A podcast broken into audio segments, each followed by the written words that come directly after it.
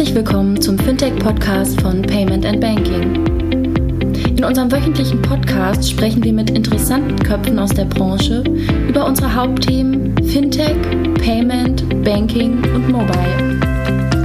Herzlich willkommen zu einer Jubiläumsausgabe vom Payment und Banking Fintech Podcast. Hallo Jochen. Hallo André. Irgendwie müssen wir immer Jubiläen machen, oder? Na, ich weiß, wir hatten mal eine Jubiläumsfolge, da waren die anderen auch dabei. Echt? War das die hundertste? Keine Ahnung, irgendeine Folge, da waren die auch dabei. okay, die 200. Ausgabe unseres Podcasts. Hättest du damit jemals gerechnet? Nee. ich glaube, ich habe schon mal in einem alten Podcast gesagt, dass als du, als du angefangen hattest, ähm, die ersten Podcasts live zu stellen in, in, in WordPress, was ich ja noch nicht konnte und ich wusste, wie das geht, habe ja durch ähm, das Podcasten auch das Bloggen gelernt ähm, und WordPress zu bedienen, hast du ja angefangen, die Episoden dreistellig zu machen. Also ähm, Nummer 001, Nummer 002 und so. Und ich habe damals so gedacht, so, der ist verrückt, äh, der glaubt, wir schaffen 100 Folgen. Jetzt haben wir also, 200. Die 200. Und wir sind ziemlich genau vier Jahre alt. Ne? 22.01.2015 hat gerade, äh, genau. Äh, haben wir gesehen, ist die erste Folge damals live gegangen. Also herzlich willkommen zur 200. Ausgabe vom Payment and Banking Fintech Podcast. Heute mal wieder mit den Initiatoren Jochen und mir, André. Jochen, etwas, was wir ganz am Anfang nicht gemacht haben, wir hatten keine Sponsoren. Diesmal haben wir Sponsoren und denen wollen wir danken, ne? weil sonst hätten wir das Ganze in der Qualität und auch wahrscheinlich in der Ausdauer gar nicht durchziehen können. Genau, genau. Also danke wir auch die ganz vielen fleißigen Bienchen im Hintergrund nicht, äh, die das alles ermöglichen, die man nicht merkt. Genau. Also unsere, unsere Sponsoren ähm, in, in, in dieser Ausgabe sind die, die ihr eigentlich auch schon kennt. Das sind die Kollegen von Smartsteuer. Der eine oder andere hat das Problem mit dem Begriff Smart. Aber eigentlich ist der eine oder andere kann es dann doch. Also Smartsteuer, einer unserer Sponsoren. Was macht Smartsteuer? Ist ein Tool, um seine Steuererklärung zu machen. Ähm, und vor allen Dingen geht es halt darum, äh, dass eine ganze Menge einfach ähm, an, an, an Steuern sozusagen äh, nicht zurückgeholt werden von Menschen. Und Smartsteuer macht das halt uns allen einfach so einfach wie möglich. Und was sie halt jetzt gerade einführen, ist halt auch die Möglichkeit, ähm, dass du ähm, deine Steuererklärung schon ausgezahlt bekommst, bevor du eigentlich wirklich ähm, das okay, den Steuerbescheid bekommen hast. Und was sie machen, Sie bringen B2B-Partner in den Steuerberatungsprozess mit rein. Das heißt, wenn du eine Steuererklärung machst, dann bekommst du halt an bestimmten Momenten Hinweise von B2B-Partnern, äh, dass du möglicherweise gerade, keine Ahnung, wenn du eine Reise gemacht hast ähm, oder wenn du einen Flug gebucht hast, dass da irgendwie ein Hinweis kommt. Und da können sich halt auch ähm, Partner bewerben unter smartsteuer.de slash fintech. Das ist sozusagen der erste Hinweis ähm, zu dem einen Partner. Dann die Kollegen von Mastercard. Jochen, vielleicht sagst du was zu Mastercard. Mastercard hat noch niemand gehört wahrscheinlich. Nein, Mastercard ist äh, die bekannte äh, Kreditkartenmarke, bietet seinen europäischen Kunden und Verbrauchern Zugang zu Finanzdienstleistungen in aller Welt, äh, fördert somit den globalen Handel, Vernetzung von Unternehmen äh, und der Finanzbranche, Millionen von Unternehmen, Kartenhabern und Händlern und das täglich in der ganzen Welt. Ähm, Mastercard ist nicht ähm, äh, selbst derjenige, der die Karten herausgibt, sondern Franchisegeber, Prozessor und Berater ähm, und somit entwickelt Mastercard Zahlungslösungen, verarbeitet 21 Milliarden Transaktionen pro Jahr und bietet äh, branchenführende Analyse- und Beratungsdienste für Händler, Kunden und Finanzdienstleister. Gut, also die Kollegen von Smartsteuer, Mastercard und die Kollegen von FinCompare die sich selber darstellen, vorstellen. Warum arbeiten Banken eigentlich so gerne mit FinCompare zusammen? Kundengewinnung, insbesondere die Gewinnung von KMUs, ist für Banken sehr teuer. Die Kundengewinnung wird umso teurer, je mehr Zeit von der Bank während einer Anfrage aufgewandt wurde und die Anfragen mangels Erfüllung der entscheidenden Kriterien dann doch von der Bank abgelehnt werden müssen. FinCompare bietet einen entscheidenden Kostenvorteil für die Kundengewinnung, indem die Anfragen der KMUs mit den Anforderungen der Banken online gematcht werden. Dadurch müssen keine Ressourcen für Kunden ohne Potenzial aufgewendet werden. Außerdem erhöht sich die Abschlusswahrscheinlichkeit um 80 Prozent. Gerne erzähle ich euch hierzu später mehr. Gut, soviel zu den Sponsoren. Jochen, wir haben kein richtiges Thema heute in der 200. Ausgabe. Wir haben wieder einen Gast, außer uns beide.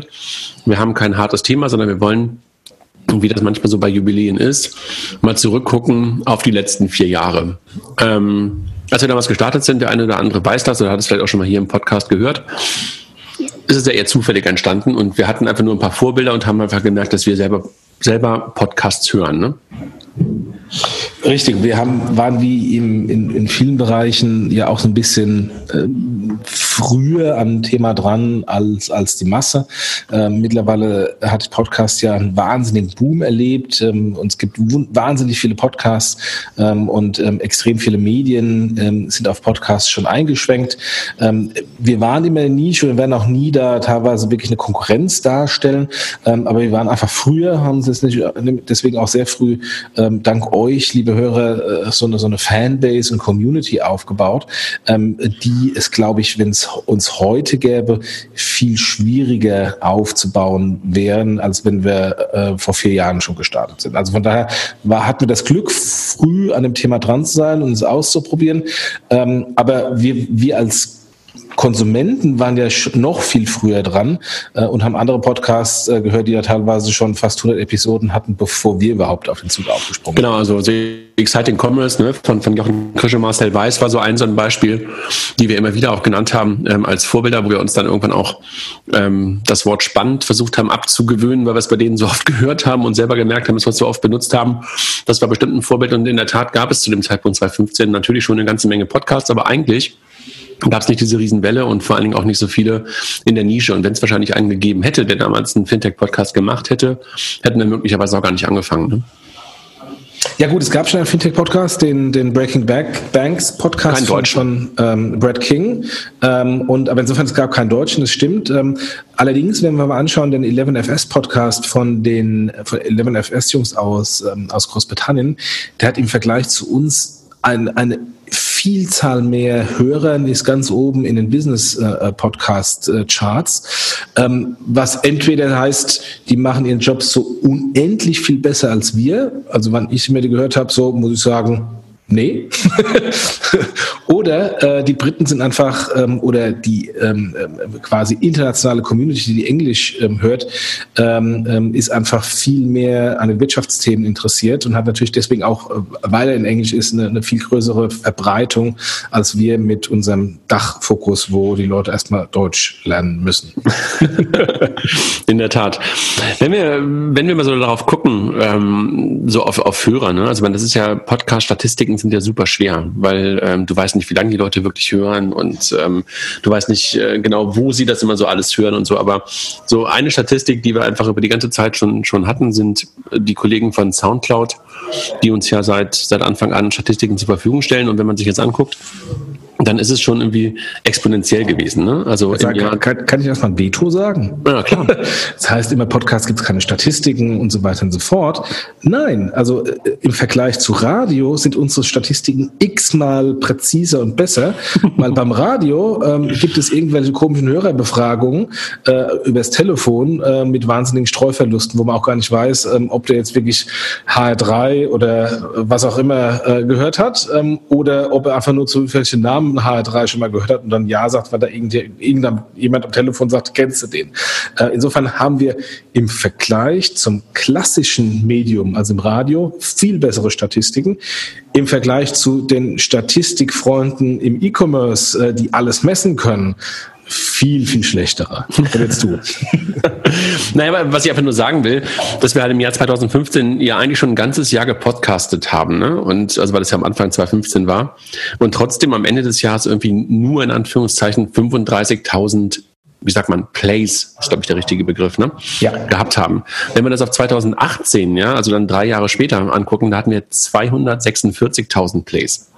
Das ist natürlich echt schon Wahnsinn gewesen. Ne? Also wir haben nicht mehr Podcasts gemacht, also der Content war eigentlich anzahlmäßig der gleiche. Inhaltlich weiß ich nicht, ob wir da jetzt irgendwie so den Ausreißer im Jahr 2018 hatten, aber schon Wahnsinn, wie sich das, äh, wie sich das irgendwie äh, gesteigert hat, einfach weil das Thema Podcast wahrscheinlich mehr in die Öffentlichkeit gekommen ist. Ne? Ja, gibt ja zwei äh, Gründe. A, das Thema Podcast mehr in der Öffentlichkeit und, ähm, und B, sehen wir natürlich in den Statistiken, dass nicht nur die jeweils letzte und vorletzte Folge ähm, gehört wird, sondern auch ähm, teilweise sehr alte Folgen einfach nochmal gehört werden, ähm, wo wir uns beispielsweise um ein Thema starke Authentifikation oder Thema, Thema PSD2 oder Payment in the Nordics oder Blockchain ähm, im Detail auseinandergesetzt haben und teilweise sind es halt so Evergreen-Podcasts, Podcasts. Ähm, Grundlagen zur Blockchain sind halt die Grundlagen zur Blockchain. Mhm. Ähm, da hat sich jetzt nicht viel großartig geändert. Und, ähm, und äh, weil wir natürlich einen relativ großen Pool an äh, Podcasts mittlerweile haben und auch teilweise sehr gut monothematischen Podcasts, die zur Erklärung äh, helfen, merken wir an den Statistiken, dass die Leute halt auch sehr viel alte Podcasts hören. Also das, das war natürlich 2015 noch nicht der Fall. Education meinst du sozusagen, ja? Genau, genau. Mhm. Mhm. Nee, äh, merkt man, merkt man in der Tat, ne? Also dass die ähm, auch immer wieder in den Listen auftauchen und dass es nicht so ist, dass die Version oder die Folge 1 oder die Folge 52 oder welche auch immer äh, dann einfach brach liegt für immer, sondern in der Tat immer wieder, immer wieder auch Hörer bekommt. Ne? Ja, und wir haben das Kuriose wir haben jetzt in diesem Jahr 47.000 Podcast-Plays schon gehabt und jetzt alleine äh, bis zum, also heute haben wir den, den fünften, vierten, also jetzt in, in drei Monaten, einem Quartal, so viele oder mehr äh, Podcast-Plays äh, in diesem Jahr generiert als im ganzen Jahr 2015, als wir im Januar gestartet sind, zusammen. Mhm. Ja, ist schon echt ähm, beeindruckend. Wenn wir mal auf die Themen gucken. Ne? Also hast du das Gefühl, dass wir alles schon mal besprochen haben, so aus der Fintech-Welt?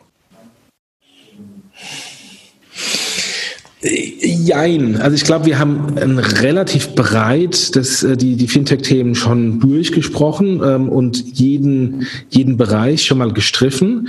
Ähm, und wir haben ja irgendwann auch angefangen, äh, leider viel zu spät, ähm, äh, bei Soundcloud äh, unsere Podcasts so ein bisschen in Themen zu clustern. Also jedes Mal, wenn man Podcast live stellt, kann man dann irgendwie sagen, das ist jetzt ein, ein App-Thema, ein Politik-Thema, ein B2B-Thema oder ein Payment-Thema.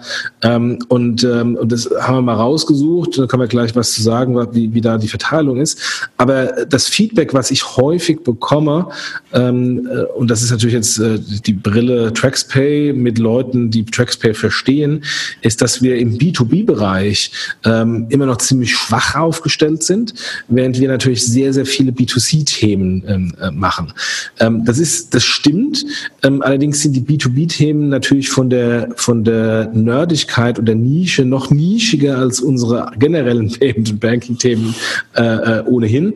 Und, ähm, und äh, wir müssen natürlich da auch ein bisschen auf die, äh, äh auf die Zielgruppe achten. Und wenn wir jetzt irgendwie über Swift GPI-Integration ähm, im Korrespondenzbank-Netzwerk diskutieren, dann ähm, weiß ich dann, wen das interessiert. Hallo Mario.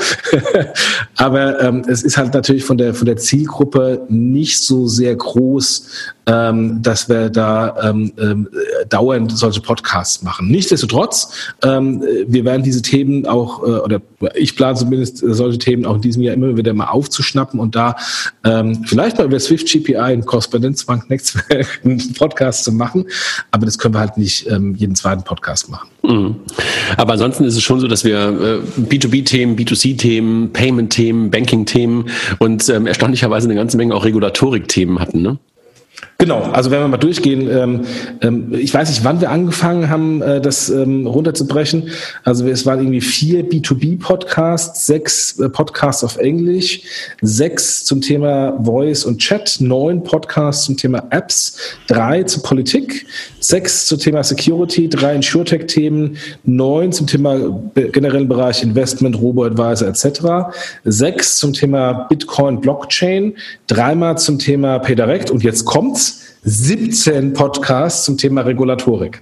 Ja, wobei wir natürlich auch ähm, teilweise die, die Podcasts auch äh, verschiedene Kategorien zugeordnet haben. Ne? Richtig. Muss man natürlich aber, auch sagen. Aber 17 zum Thema Regulatorik ist halt schon ähm, eine, eine, klare Anzahl. Oder wird, dir wahrscheinlich Anzahl. jeder, wird dir wahrscheinlich jeder Banker sagen, gib die Realität wieder. Ja, aber man wirft ja, man wirft ja diesen, diesen verrückten Fintech-Unternehmern immer vor, dass die, dass sie die Regulatorik links liegen lassen. Ähm, nee, machen wir nicht. 17 Stück. Ja, in der Tat. Nee, in der Tat. Also wirklich ähm, ähm, interessant, das zu sehen, dass wir das, das Thema auch immer, immer wieder, immer wieder gestriffen haben. Ne? Also dieses ähm, Regulatorik-Thema, ähm, also fand ich, fand ich irgendwie auch ähm, immer wieder gut. Was, was wir auch immer wieder gehört haben, ist, dass die Leute gesagt haben, eigentlich wollen wir News hören von euch. Das ist immer ein bisschen schwieriger, ne? Ja, es ist viel mehr Aufwand in der Vorbereitung. Ähm, und, ähm, und auf der anderen Seite teilweise nehmen wir auch Podcasts auf Halde auf und hauen die dann ähm, drei Wochen raus am Stück ähm, und, äh, und haben da erstmal drei Wochen dann Ruhe. Ähm, Und das Thema News, so, so sehr das auch dem einen oder anderen hilft, wenn wir beide dann irgendwie die, die News der Woche kommentieren, so besonders ist das jetzt nicht mehr. Man hat den Schreiber Doms oder den, den Finanzszene ähm, äh, äh, jeden Tag vom, vom Heinz-Roger Doms. Äh, es gibt den Finletter ähm, jeden Freitag. Ähm, es gibt unser Payment Banking Newsletter jeden Freitag, wo wir, äh, wo wir Links machen. Ähm, äh, es gibt den DZ Bank, was wir lesen, Newsletter. Also es gibt eigentlich schon anders als wir das wir angefangen hatten, eine relativ große Anzahl von aggregierten ähm, Kommunikationsmaßnahmen, in der Regel Newsletter, die die relevanten News der Woche mal zusammentragen. Die kommentieren die nicht notwendigerweise, aber sie tragen sie mal zusammen. Ähm, und von daher ähm, ist so ein bisschen die Abgrenzung dann ähm, nicht mehr gegeben. Und dann sind wir halt dann ein Thema oder einer, der irgendwie die relevanten News der Woche zusammenträgt, neben vielen anderen. Also das mhm. ist so. Ja. Aber wir sollten es immer wieder, also wir, wir haben es ja wieder gemacht und weil die Nachfrage so, so groß war, dass wir irgendwie alle x Wochen das mal machen ähm, und dann die News der letzten vier Wochen mal kommentieren. Mhm. Ähm, aber, aber das jetzt irgendwie regelmäßig jede Woche ist A, viel zu aufwendig und B, ist der Wettbewerb doch zu groß. Wie lange kann man uns hören, wenn man uns durchhören würde?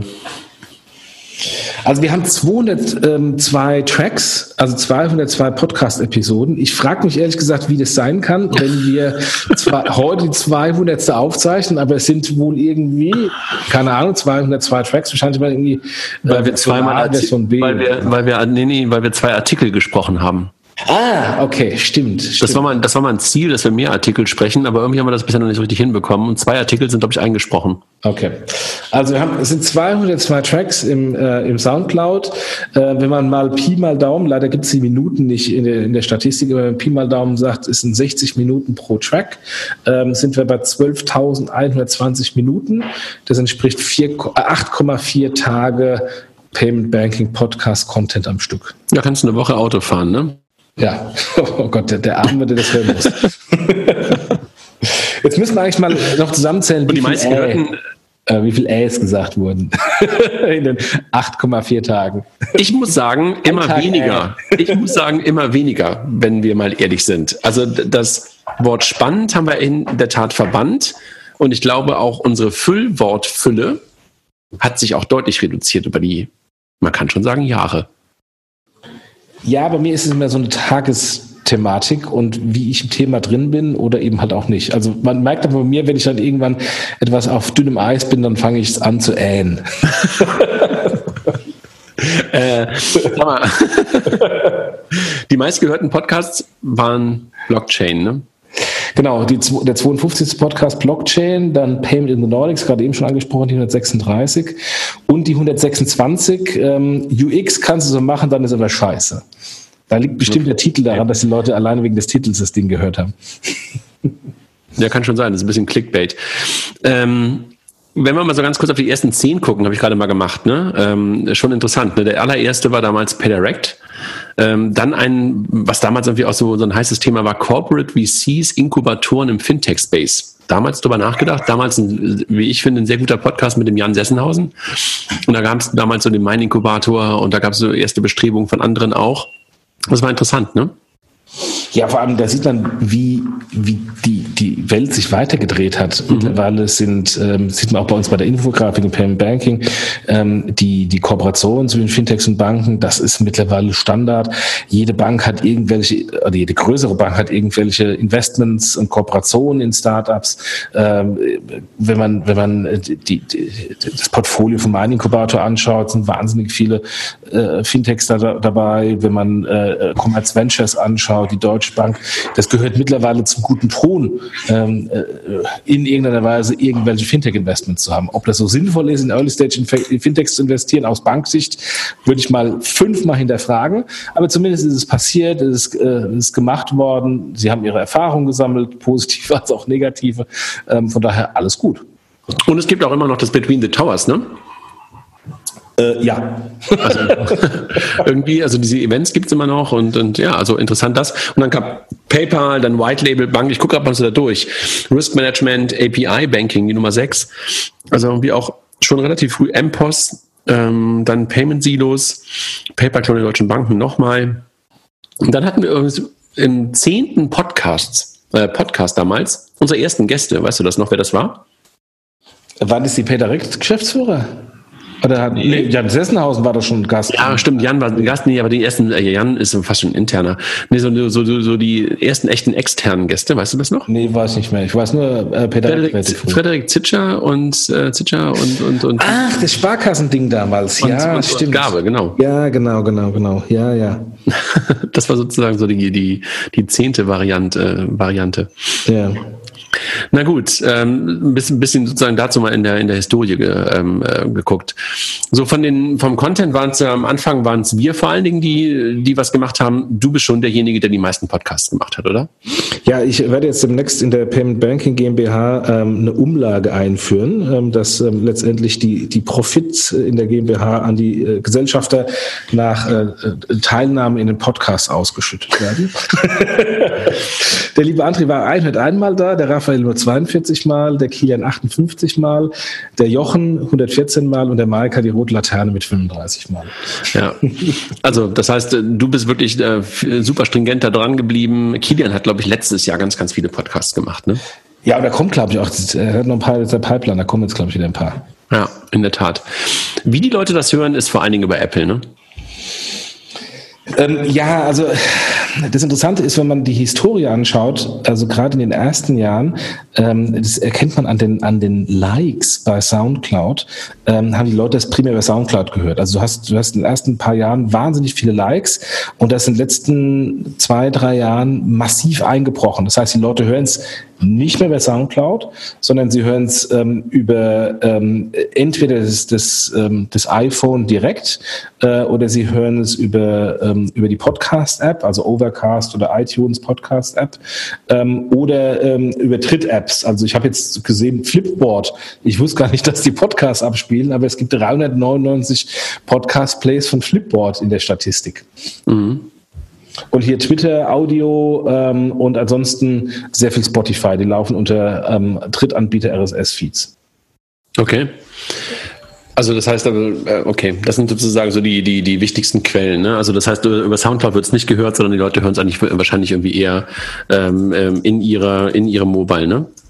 Genau, genau. Also sie haben letztendlich die, die, die nutzen die RSS-Links äh, und lassen dann entweder das Mobile das runterladen oder, ähm, oder Drittplayer, Podcatcher, die es dann runterladen. Aber richtig in Soundcloud reingehend, äh, das sind immer weniger. Ist vielleicht auch ein Signal, dass die Relevanz der Plattform Soundcloud als äh, primäre Musikquelle oder Entertainmentquelle immer mehr abnimmt. Ja. In Ja, Zeiten Spotify- von Spotify und Co. Spotify sind wir ja mittlerweile auch. Ähm, da haben wir, glaube ich, irgendwie noch gar keine Statistiken irgendwie so richtig, ne? Ja, wir sind ja da damals, es war damals noch so schwierig. äh, Spotify hat ja äh, quasi 180 Grad Wende bei Podcasts hingelegt. Am Anfang wollten die es gar nicht, dann haben sie nur Exklusiv-Podcasts reingenommen, also Böhmermann und Co. Ähm, Und äh, dann war plötzlich OMR, die haben dann ihre Podcasts äh, da reingesetzt mit ähm, ihrem Podcast-Advertising-Netzwerk. Und, ähm, und wir kamen da grundsätzlich nicht rein ähm, und haben dann über einen, ähm, einen anderen Netzwerkbetreiber, der glaube ich mittlerweile nicht mehr existiert, den Link in Spotify reinbekommen. Da gibt es wohl irgendwelche Statistiken, aber da wir im Moment nicht Zugang an, ähm, über die Accounts bei Spotify haben, ähm, müssen wir erstmal den Account bei Spotify ownen, um dann die Statistiken zu sehen. Okay. Und mittlerweile hat äh, mittlerweile, um das äh, zu beenden, Spotify gibt ja wahnsinnig Gas im Podcast, haben wir jetzt auch etliche Firmen gekauft im Rahmen von Podcast-Vermarktung, Podcast-Produktion. Also die, die ähm, geben da extrem Gas. Okay. Also wenn wir mal gucken, dass wir irgendwann auch mal unseren Spotify-Account sozusagen ähm, dort, dort bekommen und, ähm, und, und selber wieder, selber mal wieder der Owner der Daten sind, ja?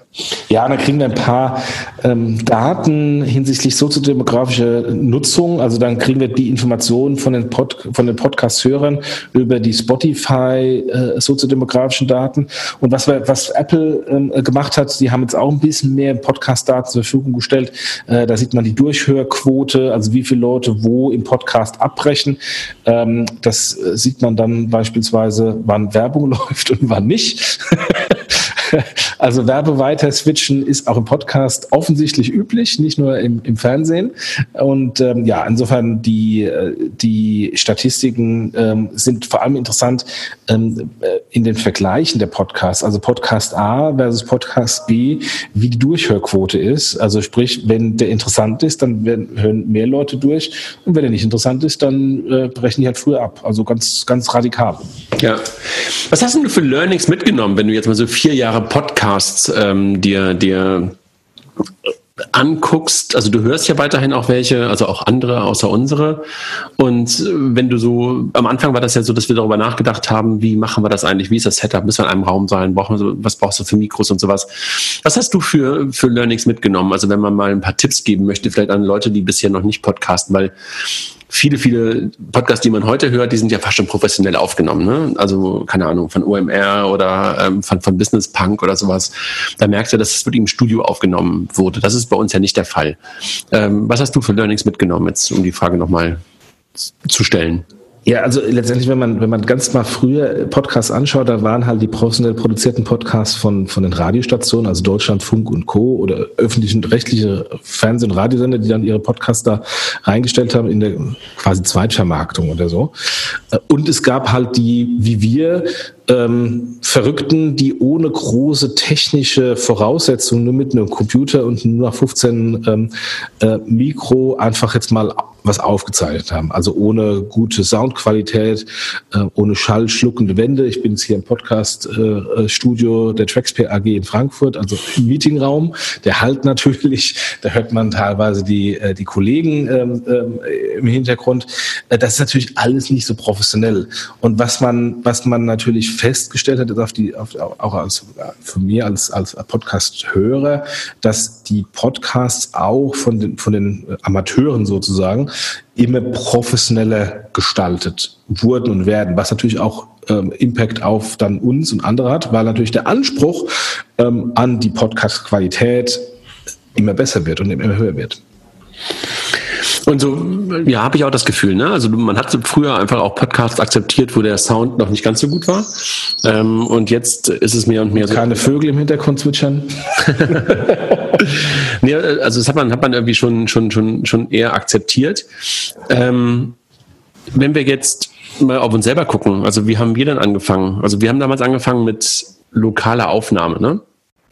Ja, und das ist eigentlich immer noch äh, heutzutage der Goldstandard. Also das Problem ist, ähm, äh, das wissen eigentlich viele Leute gar nicht, wir sind ja nie zusammen. Also du bist jetzt in Hamburg und ich bin in Frankfurt. So, und dann haben wir teilweise Gäste, die aus Berlin dazukommen, vielleicht sogar aus der gleichen Firma, von verschiedenen äh, Locations, der eine in der Firma und der andere zu Hause. Ähm, also unsere Podcasts sind in der Regel immer remote aufgezeichnet. Also wir sehen uns nicht ähm, und haben, haben irgendwie Mikro vor uns und sprechen da rein, wie, wie viele andere Podcasts, wo das quasi Interviews, wo man sich die Augen schaut, sondern es ist immer eine Remote-Aufnahme. Und der goldene Standard bis heute ist eigentlich bei so dieser Remote-Aufnahme, dass jeder wo auch immer er ist, die Tonspur lokal aufzeichnet und dann irgendjemand manuell die Tonspuren zusammensetzt und zusammenschneidet, die jeweilige Tonspur soundmäßig in der Post-Production optimiert und dann das zusammensetzt. Das ist ein Schweine Arbeit, das haben wir am Anfang auch gemacht hat äh, ähm, aber zwei Probleme. Problem Nummer eins, ähm, äh, teilweise sind die dann nicht synchron. Das heißt, da muss man dann irgendwie äh, reinschneiden, äh, ähm, Ruhe einbauen oder Sachen verkürzen, damit es wieder synchron wird. Äh, und das teilweise auch über, die, über den Zeitraum. Also sprich, am Anfang des Podcasts man synchron, dann läuft es auseinander. Dann ist, ist man Minute 30, die sprechen parallel. Das ist halt dann das Problem, wenn man zwei Tonspuren übereinander legt. Ähm, und das Hauptproblem ist natürlich mit den Gästen, ähm, weil ähm, wir, also wenn wir äh, als, als Hauptgruppe das einmal hinbekommen haben, wie das funktioniert, dass man die Tonspur lokal abspeichert und dann zur Verfügung stellt, wie kriegen das hin. Aber sowas mit dem Gast zu machen, ist eine größere Herausforderung. Also ich weiß noch, als wir damals den Sparen vom äh, äh Finanzministerium hatten, äh, bis wir vom Sparen äh, über das iPhone die Tonspur bekommen haben, äh, das war schon eine Herausforderung, ihm das zu erklären oder den Leuten aus seinem Team das zu erklären. Äh, insofern ist diese lokale Aufnahme, wie man es bei ähm, äh, Podcasts hört, die hier Exciting Commerce Podcast oder auch den Apfelfunk Podcast, der auch sehr erfolgreich ist, wo immer die gleichen beiden Hosts zusammen sind, ist das eigentlich noch der Goldstandard und ist am, ist am besten. Aber in unserem Setup ging es halt dann mit, insbesondere mit den Gästen gar nicht mehr. Mhm. Dann haben wir Zencaster ausprobiert. Das war auch am Anfang gar nicht so schlecht, ne? Ja, Zencaster war, war, ein Tool speziell für Podcasts, wo dann verschiedene Leute sich ähm, quasi in die Cloud einwählen konnten und war dann so eine Mischung aus Skype und ähm, lokale Aufzeichnung. Und äh, Zencaster hat dann das, was ich gerade eben erklärt habe, mit Zusammensetzung der lokalen Spuren in der Cloud gemacht. Also jede lokale Tonspur wurde individuell in der Cloud gespeichert und dann von diesem Tool mit einem Klick zusammengesetzt. Und das vielleicht war dann irgendwann das der Fehler. Vielleicht müssen wir es nochmal probieren, also, weil das gibt's ähm, immer noch und möglicherweise haben sie ihre Probleme gelöst. Ja, genau. Das war dann nämlich der, der, Fehler. Die haben irgendwie Probleme gehabt und gingen dann gar nicht mehr, weil dann die, die Zusammensetzung, also die Post-Production nicht mehr funktionierte. Da waren dann, waren dann auch die Töne irgendwie nicht mehr, ähm, äh, synchron. Synchron. Und dann habe ich dann die einzelnen Tonspuren dann von Zencaster runtergeladen und dann zusammengesetzt.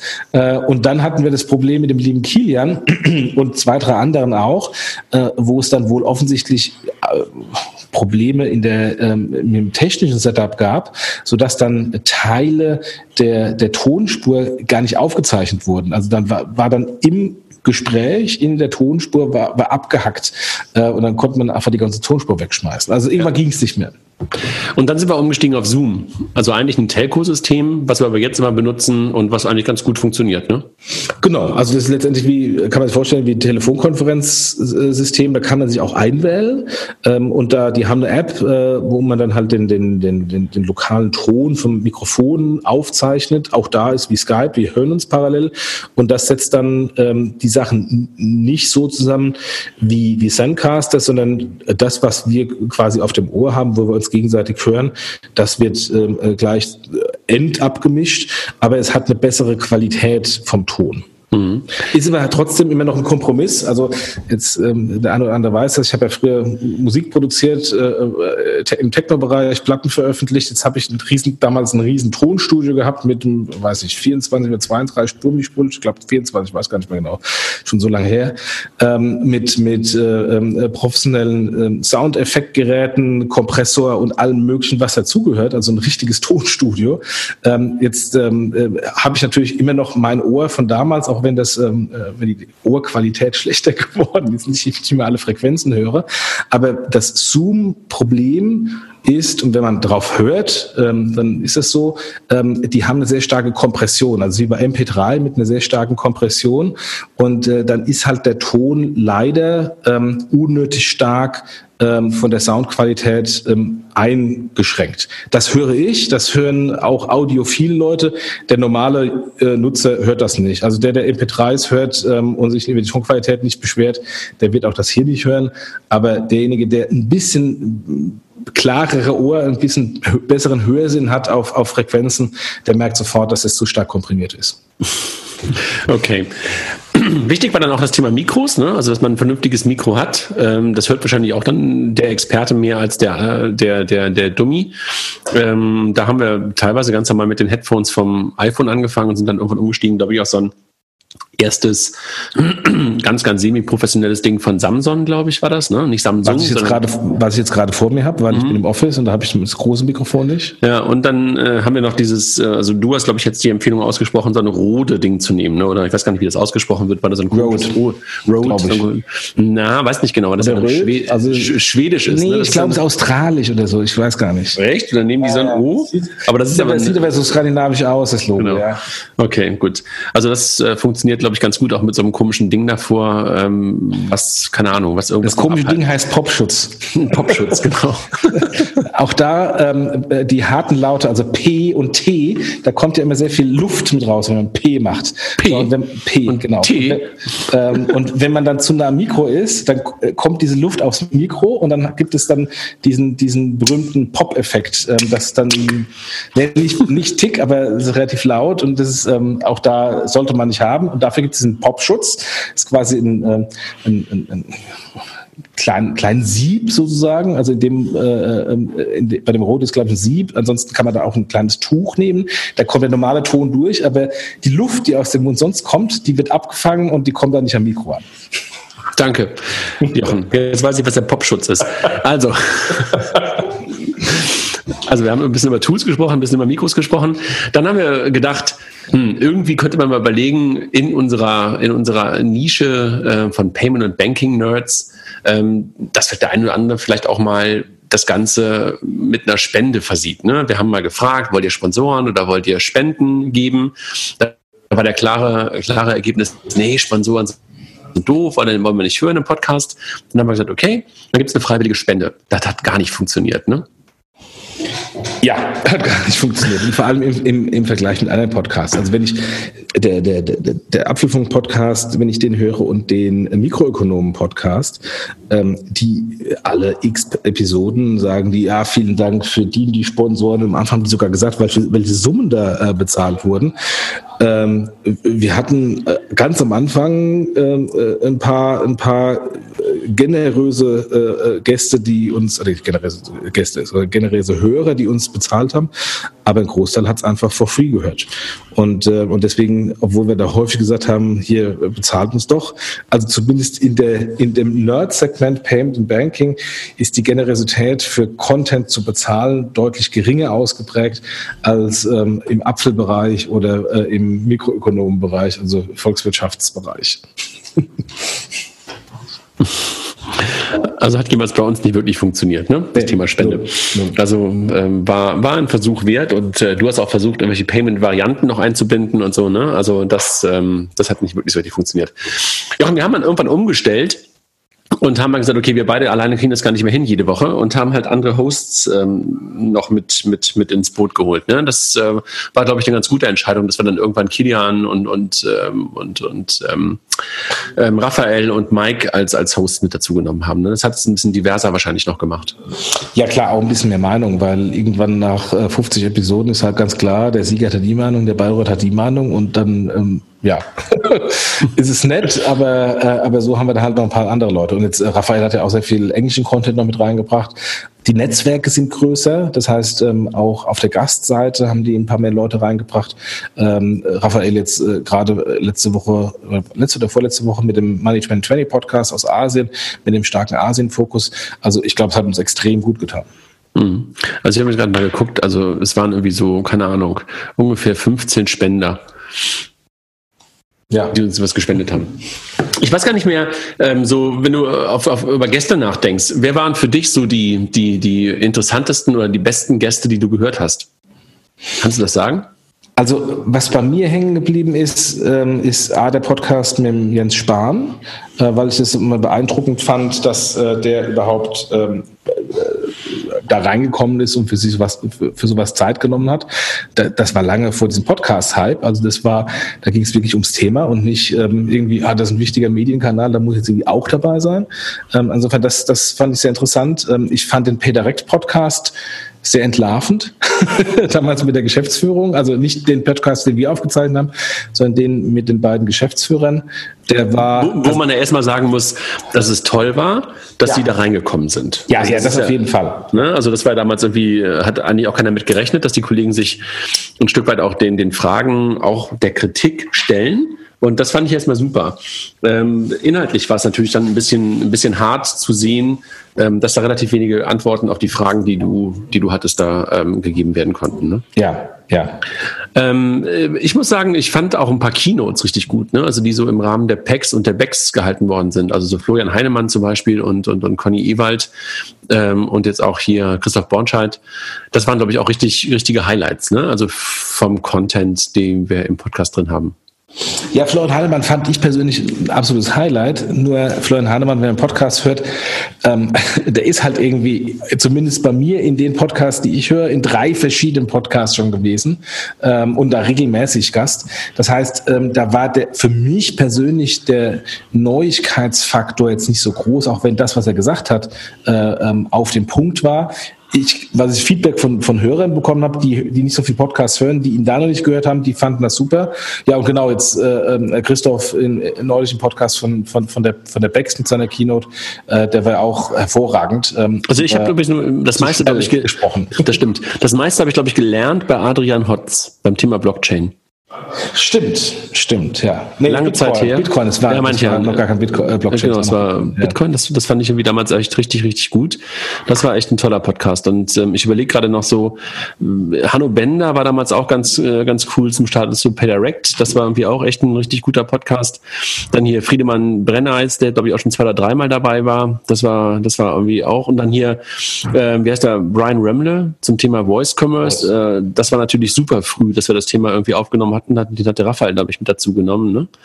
Dann haben wir ja auch Valentin mal dabei, Valentin Stalf, den fand ich damals auch echt richtig gut ähm, in, der, in der Runde ich gucke gerade mal so durch. Ähm, wir haben uns mal, ich habe mich mal ein bisschen, ein bisschen gebettelt mit damals mit dem Jürgen, Jürgen Weiß, wenn du dich erinnerst. Mhm. Da ging es um das Thema User äh, Experience und Sicherheit. Ähm, das war, glaube ich, irgendwie auch ähm, ganz interessant, äh, was war äh, die Diskussion, die wir da geführt haben.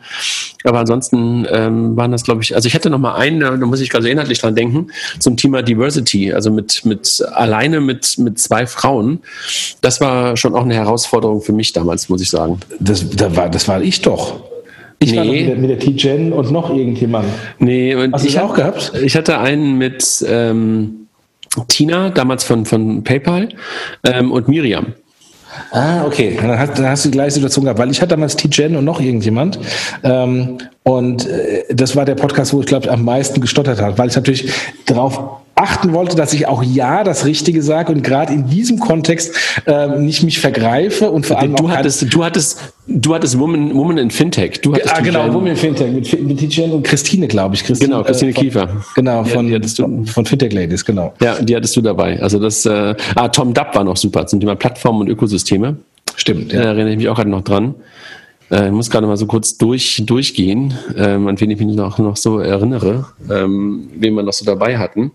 Aber es ist wirklich echt äh, interessant, mal so durch die ganzen Gäste nochmal durchzugucken, wie wir schon dabei hatten. Echt Wahnsinn. Hatten wir eigentlich mal ähm, hier äh, Vincent im Podcast? Nee, ne? Vincent Haubert? Also auf jeden Fall als Keynote. Ähm, auf jeden, der war, glaube ich, sogar zweimal, also äh, Keynote und eine Panel-Geschichte. Ob er direkt mal drin war, weiß ich gar nicht. Weiß ich gerade auch nicht. Mit Christoph Käse. Vincent, wenn du uns gerade hörst, weil ich weiß, du hörst uns auch abends mal, äh, sag mal Bescheid.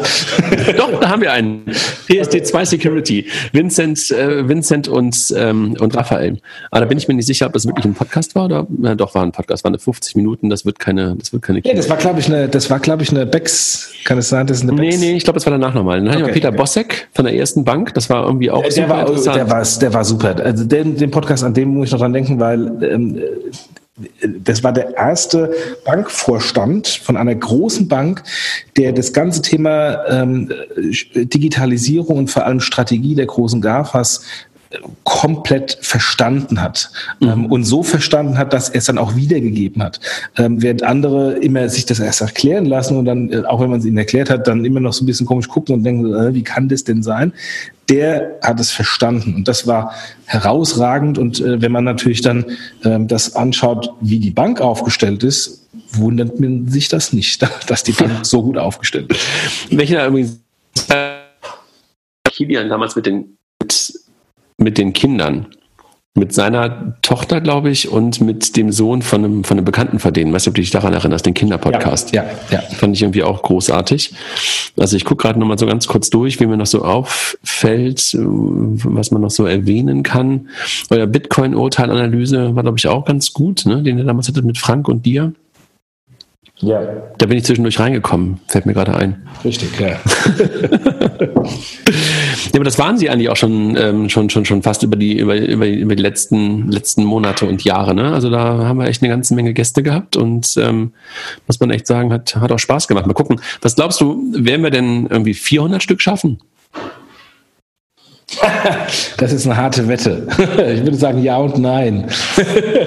Wenn wir es schaffen, äh, tatsächlich, ähm, äh, dass, wir, dass wir konsistent weiterhin äh, uns zusammensetzen und dafür sorgen, dass ein, irgendwie ein Podcast geplant wird, ja. Die Gefahr ist natürlich, dass dann ähm, irgendwann es abbricht und man dann nicht mehr ähm, den, den Faden neu aufnehmen. Das sehe ich bei vielen Podcasts oder bei, vielen, bei einigen Podcasts, wo genau das passiert ist, die jahrelang super gelaufen sind und dann ist aus welchen Gründen auch immer Urlaub, was auch immer, abgebrochen und sich dann wieder hinzusetzen und wieder neu anzufangen, das ist dann extrem schwer. Mhm. Was meinst du, Was meinst du? Ja, also äh, was du natürlich merkst, ist, dass das Thema Podcast in der in der Breite angekommen ist. Und ähm, ich glaube, wo unsere Herausforderung drin stecken wird, ähm, weiterhin Audience zu bekommen, ähm, wenn Podcast, weil die, die Zeit von Menschen nicht wird nicht mehr. Und wenn du halt unglaublich gut gemachte, gut produzierte Podcasts hast, die eher unterhaltend sind, dann kann ich vorstellen, dass wir bei dem einen oder anderen einfach rausfallen. Und äh, das wird, glaube ich, wichtig werden, dass wir halt Relevanz behalten und dass wir Themen haben, die die Leute gerne hören wollen. Ähm, und weiterhin alles dafür tun, dass die Qualität nicht nur inhaltlich, sondern auch soundmäßig oben bleibt, weil das nervt, glaube ich, jeden. Das haben wir ja zwischendurch auch mal gemerkt, dass dann, als wir zwischendurch Soundprobleme mal hatten, dass die Leute auch gesagt haben, ey, da habe ich keinen Bock zu, das tue ich mir nicht an. Also gerade wenn du, keine Ahnung, im Flugzeug bist oder im Auto bist und dann rauscht es oder so, das ist nämlich total nervig. Wenn wir das hinbekommen, dann kann ich mir vorstellen, ähm, dass wir durchaus auch 400 Folgen machen, ähm, weil die Themen werden uns, glaube ich, nicht ausgehen. Ähm, und äh, da kann man ja auch immer wieder auch äh, mal äh, so ein bisschen zurückgucken. Und guck mal, allein schon jetzt die Frage, wenn du jetzt 200 Podcasts dir anguckst, was hast du vor 200 Podcasts über und was hast du unterschätzt? Meinst du in der Produktion oder am, am nee, Thema? inhaltlich, inhaltlich. Also wenn ich mir anschaue hier, weil du vorhin gesagt hast, äh, der, der, der erste Podcast mit Jan Sessenhausen im Thema Investment und VCs, ähm, wir haben ja gesagt, liebe Banken, ähm, probiert aus, macht Investments in, in, in Startups, ähm, also mein Inkubator und, und, und Co. Ähm, was ich da überschätzt habe, ist, ähm, was für, was, was, was für einen wenigen Impact das hat. also natürlich haben sie es gemacht und natürlich haben sie investiert, ähm, aber hat es die Bank vorangebracht? Nee. Ähm, werden die Startups tatsächlich von der Bank genutzt? Ähm, teilweise auch nein. Und, ähm, äh, und das, das soll jetzt nicht irgendwie äh, äh, zum Mining-Inkubator sein, aber wenn ich so viele, so viele Investments von Banken, und so muss man über unseren Banking-Blog in die, in die Übersichtskarte reingehen, was da alles an Kooperationen gibt, und dann schaut man, hat es die Bank in der Digitalisierung vorangebracht? Ähm, muss man sagen, nee. Bislang noch nicht. Und das jetzt irgendwie auch Jahre später. Das habe ich überschätzt, den Einfluss ähm, tatsächlich ähm, auf die Bank. Der Einfluss ist noch zu gering, die, die Widerstände viel zu groß. Ähm, und äh, also das ist zum Beispiel eines der Themen, wo ich gedacht habe, so, das hätte, könnte eigentlich viel schneller gehen. Ähm, und ähm, ich weiß auch nicht, wie man das löst. Also die, die, die, das Beharrungsvermögen ähm, ähm, gegen den, den Wandel ist doch extrem groß. Mhm. Mhm, also das sozusagen, also diese, diesen Change hast du überschätzt. Ähm, was hast du denn unterschätzt? Also was ist schneller gekommen, als du oder anders gekommen, dramatischer gekommen, als du gedacht hast? Wenn ich mir, wenn ich mir die Skalierung von N26 anschaue, die habe ich ehrlich gesagt unterschätzt. Also äh, äh, natürlich waren die auf dem richtigen Weg und haben ähm, haben vieles richtig gemacht und sehr früh auf das Thema gesetzt, dass es aber dann doch so explodiert und dass die von nichts zur am schnellsten wachsenden Bank in Deutschland werden, äh, das hätte ich nicht geglaubt. Ich glaube, was ich überschätzt habe, waren die B2C-Modelle in der Breite. Also du hast zwar gerade ein sehr erfolgreiches B2C-Modell mit N26 angesprochen, was super erfolgreich ist. Aber gerade am Anfang haben wir vor allen Dingen über B2C-Modelle gesprochen, ob es jetzt irgendwie im Mobile Payment war oder im Banking war, im Savings-Bereich war. Und da haben wir, glaube ich, in der Breite überschätzt, wie schnell die skalieren können. Und die wenigsten haben ja wirklich auch eine richtige Skalierung hinbekommen. Klar, Weltsparen und, und, und Scalable und sowas irgendwie auch. Aber auch da, gerade beim Thema Scalable, vor allen Dingen über B2B2C. Und ich glaube, diesen reinen B2C-Ansatz, den habe ich jedenfalls teilweise überschätzt. Vielleicht einfach auch aus der Brille heraus des Insiders, dass man das irgendwie auch als Need sieht, aber der Need vielleicht dann doch gar nicht so groß ist bei den wirklichen Kunden. Das würde ich sagen, habe hab, hab ich überschätzt und ähm, unterschätzt. Ich glaube, das Beharrungsvermögen von Kunden, das geht aber in die gleiche Richtung, habe ich ein bisschen unterschätzt. Also da sind wir ja quasi äh, äh, äh, genau da, wo Bill Gates mal irgendwie gesagt hat, dass, dass die, die Entwicklung der nächsten fünf Jahre äh, werden total überschätzt. Also das dauert in den nächsten fünf Jahren immer langsamer. Also Stichwort, in fünf Jahren zahlt keiner mehr mit Karte, was irgendwie das, übliche, das, das äh, berühmte Announcement äh, des O2-CEOs äh, war. Ich glaube, die fünf Jahre sind mittlerweile vorbei. Wir haben immer noch Karten und nutzen die mehr denn je. Äh, siehe Apple Pay. Und, ähm, und das das langfristige, die langfristige Veränderung, die wird komplett unterschätzt. Also mhm. Stichwort Veränderungen, die das iPhone gebracht hat. Das hat man damals auch nicht gedacht, was da alles an, an, äh, an Firmen disrupted wird. Und insofern passt es total, oder? Ja, also das, das bedeutet halt ein Stück weit, dass B2B2C halt funktioniert und dass auch B2B-Modelle halt funktionieren. Das glaube ich halt irgendwie, ähm, das ist glaube ich irgendwie echt der, das, was man, was, was ich jeweils gelernt habe in den letzten zwei Jahren. Ja. Jochen, 200 Ausgaben. Es war eine Freude. Ja, danke dir. wir müssen, glaube ich, nochmal unseren Sponsoren danken. Wir dürfen nochmal unseren Sponsoren danken. Ne? smartsteuer.de slash Fintech, glaube ich, ist die richtige URL. Ja, richtig. Ähm, dann die Kollegen von Mastercard, auch denen danken wir nochmal für das Sponsoring, ähm, sowohl hier als auch bei einigen unserer Events. Ähm, und wir danken den Kollegen von FinCompare, ähm, die sich nochmal ganz kurz selber vorstellen. FinCompare versorgt Banken also mit bonitätsstarken Kunden zu geringen Kosten. Ja, FinCompare hat aber noch weitere Vorteile für Banken. Über unsere Plattform können Banken ganz einfach mit KMUs, Maklern und Beratern zusammenarbeiten. Die Banken können so den Kunden langfristig betreuen und haben immer einen perfekten Überblick über den Finanzierungsbedarf. Als Marktnetzwerk ermöglicht FinCompare so eine Win-Win-Win-Situation für Banken, KMUs und Berater. Sie sind neugierig geworden? Dann treten Sie gerne unter www.fincompare.com mit uns in Kontakt. Jochen, in der nächsten Woche ähm, sind einige von uns auf der ähm, XSEC Fintech. Heißt die überhaupt noch XSEC Fintech oder heißt die einfach nur noch XSEC? Egal. Ich glaube Exec.io Fintech. Exec ja, okay. Exec, wie auch immer. Also die ja, Exec Fintech. Genau, weil auch da haben wir jetzt auch eine längere Tradition, dass wir das Fintech des Jahres, auch wenn wir jetzt mittlerweile schon wieder April haben, äh, des Jahres 2018 noch verleihen möchten. Und sie heißt Exec Fintech. Sie hieß früher Exec.io. Ja. Jetzt heißt sie Exec Fintech. Genau. Also dort sind wir am Mittwoch in Frankfurt und ähm, dürfen die Abendveranstaltung, wenn man so will, gestalten. Ich glaube ab 17 Uhr oder 18 Uhr, bin ich mir nicht ganz sicher. 18 Uhr, glaube ich, ne?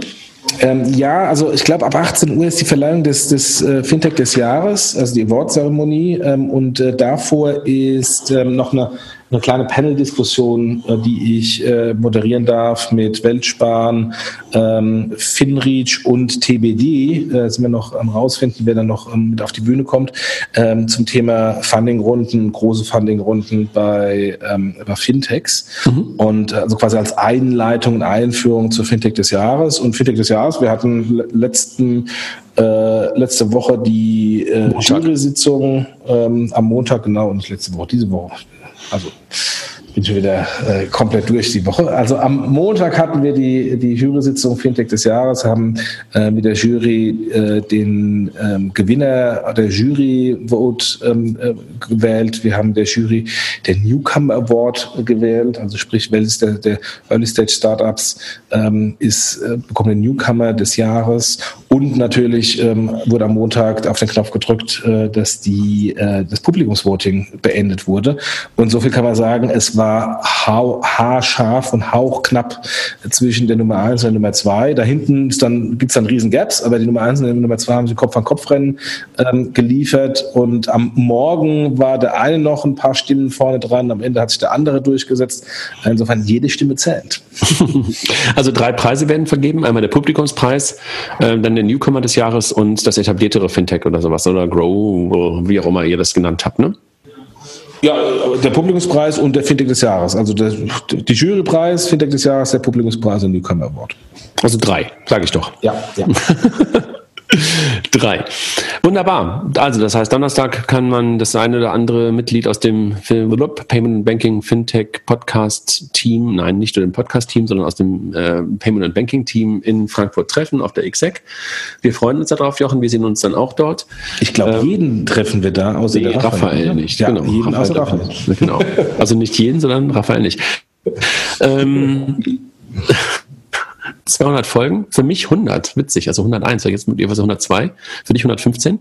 Ähm, eine Freude und ähm, hoffentlich geht es so weiter.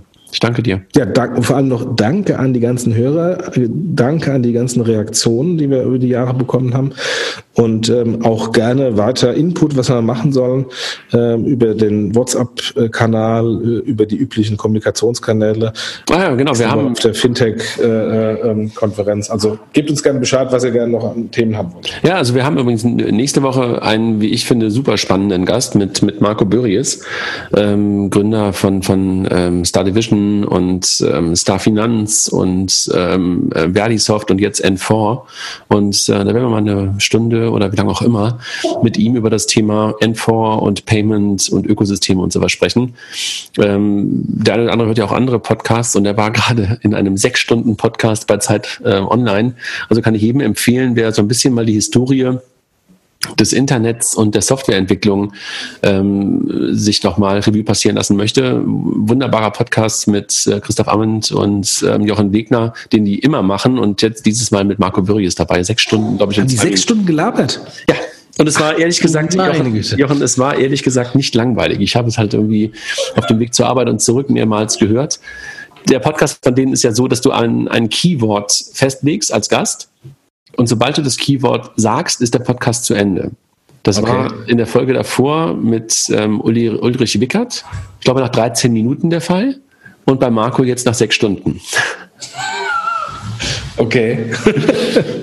und Dorobea war, glaube ich, die, die Folge davor, die war, glaube ich, auch fünf Stunden da und Katharina Barley, glaube ich, irgendwie auch drei oder vier. Also Robert Habeck, also wirklich gute Gäste, kann ich ja sehr empfehlen.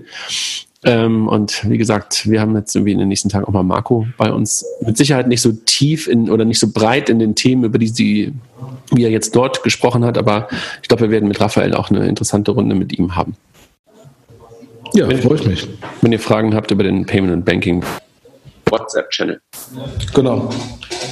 Dann genug der Selbstbeweihräucherung, mein Lieber. Tschüss. Mach's gut. Tschüss. Ciao.